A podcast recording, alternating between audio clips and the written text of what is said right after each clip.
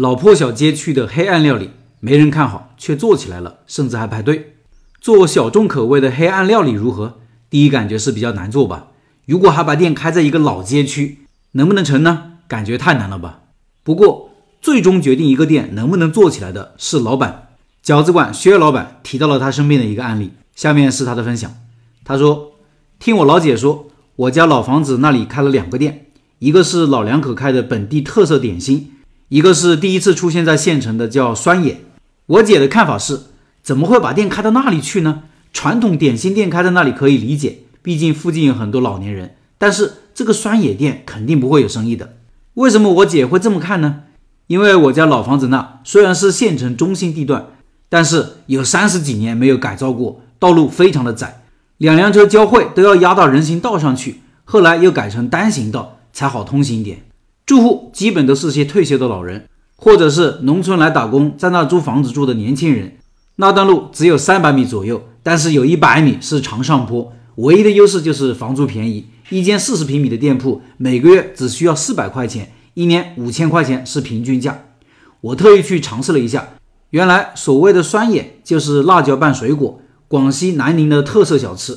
我去的时候，老板还没正式开业，老板娘是广西的，嫁到我们县城，还不到三十岁吧。我这里放了一个图片，听音频的老板可以到开店笔记的公众号查找对应文章看这个图片。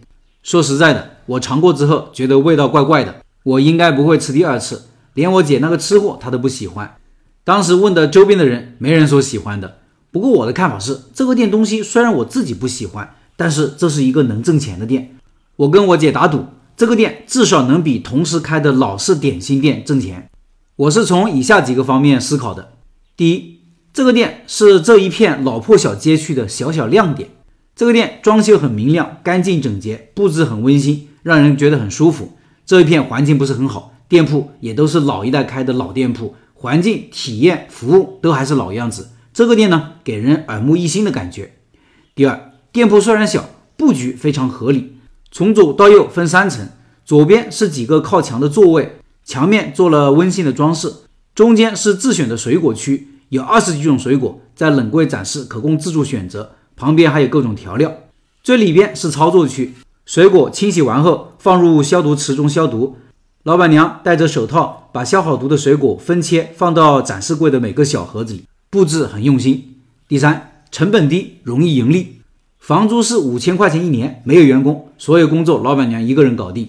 产品分三档：六元到十二元普通档，十二元到二十二元中档，二十二元至三十五元高档。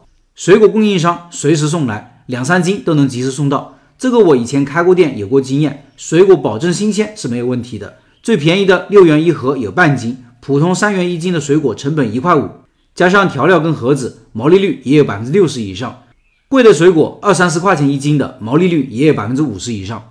我们这么一算，房租一个月四百，水电杂费一千块钱一个月，没有人工工资，毛利率百分之五十，保本营业额就是九十三块钱一天，每天卖一百块钱就能保本。第四，产品本身带有特色，老板年轻时尚，从店铺来看，老板是很用心在做这个生意的。所以我认为选址也是通过系统考虑的，不是盲目因为价格便宜选择这里。我觉得老板应该是希望通过做外卖或者抖音宣传把店做起来的。老板这个策略很有效。两个月后，每天一到傍晚时分，店门口就开始排队，外卖单量、月销量也破千了，一天能卖上百斤水果。这在我们这个小县城来说已经很不错了。我经常还可以看到顾客打包他们店的水果到我们店里吃。我也做过调查，男士基本不喜欢，但是很受学生和女性的喜爱。我的感觉是。如果不是在我们这种爱吃酸辣的地方，他的产品在其他地方可能也比较难以接受吧。以上是饺子馆薛老板的分享。最后，四月份的拜师学艺项目是饺子，和开店十一年的老司机学习开饺子店。